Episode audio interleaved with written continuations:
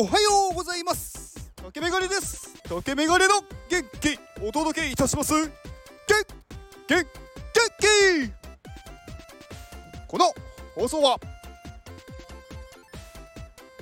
えーとユミさんの元気でお届けしております。ユミさんありがとうございます。ユミさん元気。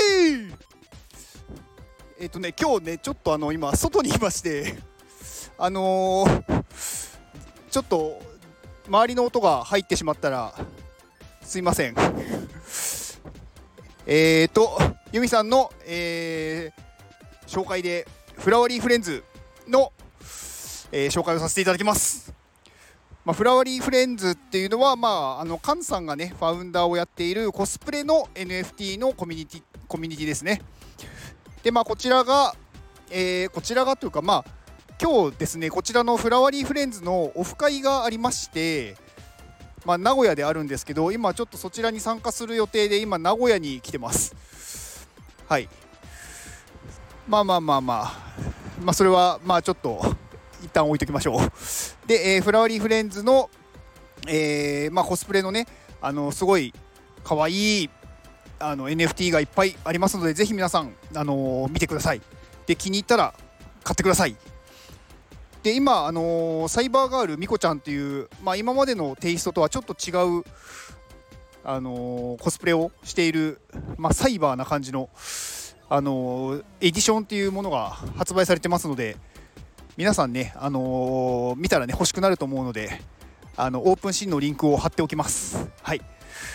まあ、その他、えー、ユミさんのツイッターリンクと、えー、フラワリフレンズの、えーとまあ、本家の、あのーオープンシーのリンクも概要欄に貼っておきます。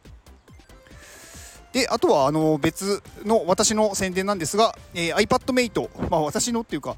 私が、えー、応援しているプロジェクトプロジェクト？プロジェクト？うん。まあまあ何でもいいじゃないですか。で、えー、iPadMate から6月2日の金曜日から6月4日まで、えー、ジェネラティブ NFT を再度販売します。でこちらを購入いただくとえー、っとねちょっと待ってください。なんか 人が来て変な人だと思われてる。すげえ見られてる。ちょっと場所変えます。えー、っとはいえー、っとジェネラティブ NFT を購入いただくと iPadMate に入れます、まあ、iPadMate はねもともと入れるんですけど iPadMate のジェネラティブ NFT を買って入ると、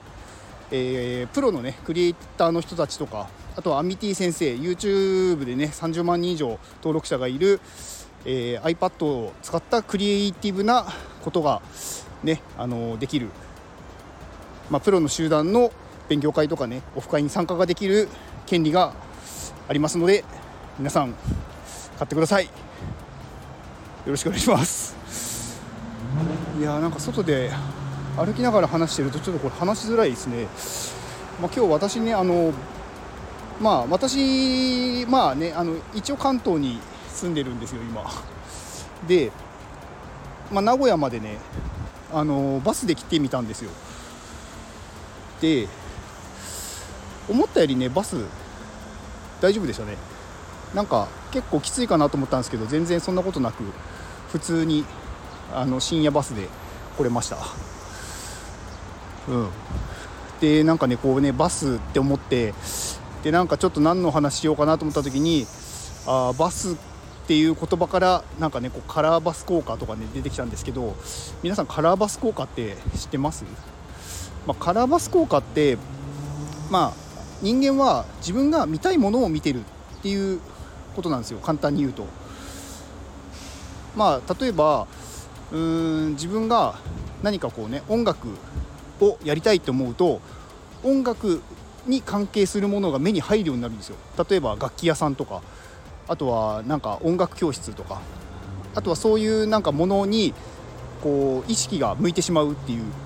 でこれなんかその音とか声とか例えばなんかギターをやりたいって思ってギターの音が聞こえてきたらそこその音をなんだろういつもだったら全然意識しないのにその音が聞こえてしまうっていうのは、えーと、カクテルパーティー効果っていうんですけど、まあ、音の方がカクテルパーティーで、まあ目視覚の方はカラーバス効果ですね、まあ、まあなんでそういうのかはまあちょっと置いといてで結構やっぱりねみんなね自分がね見たいものとかで、自分が聞きたいものをね聞いてるっていうことなんですよ。でそれに気づけるとなんだろう自分がやっぱりね見たいもの自分がそうなりたいっていうものをなんだろうやっぱりねうん、まあ、意識するっていうとなんかちょっと言葉がなんかねちょっと雑というか抽象的すぎるんでなんか難しいんですけどあのー、自分がね今ね目に入ってしまうものとかなんかその言葉を言われるとなんか反応してしまうっていうのはそこに自分が意識を持ってってるんだっていうことに気づけると思うんですね。で例えばねそれがねマイナスな言葉とかマイナスなものに目がいってしまう時は自分では意識してないんですけど多分ねマイナスな感情になってると思います。うん、なのでねそれに気づければそこからどうするかっていう対策ができると思うのでそこをねなんかこううまく自分でまず気づくことが大事なのかなと思ってますであとはねなんかこうまあ私の場合はね元気がやっぱり売りにしているというか皆さんにね元気をお送りしたいっていうのがあるので元気っていう言葉とか元気っていう言葉 同じだった。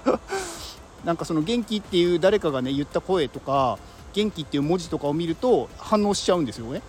でそれに対してそれを見るとねよりやっぱり私の場合は元気になるんですよ。まあねそこはねなんかそのまあいいプラスの効果になってるので、まあ、すごく私は何だろう元気にずっとなってるっていうことなのでまあ何が言いたいかというとまあ自分がねこうなりたいっていうものがあるんだったらあの今の自分がどうなってるかっていうところをちゃんとなんだろう受け入れてそこからじゃあどうやっていこうっていうことをなんだろう考えないといけないっていうことです。今のね自分の状態をね分からないとどうしていいかなんて分からないんですよ。なので、まあ、今のね自分がどういう状態かっていうのを知るっていうのに、まあ、使えるといいのかなと思いました、まあ、バスからね全然関係ない話になっちゃったんですけど、まあ、またちょっとね名古屋のなんか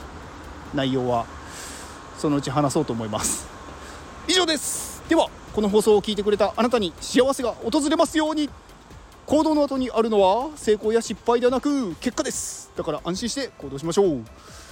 あなたが行動できるように元気をお届けいたします。元気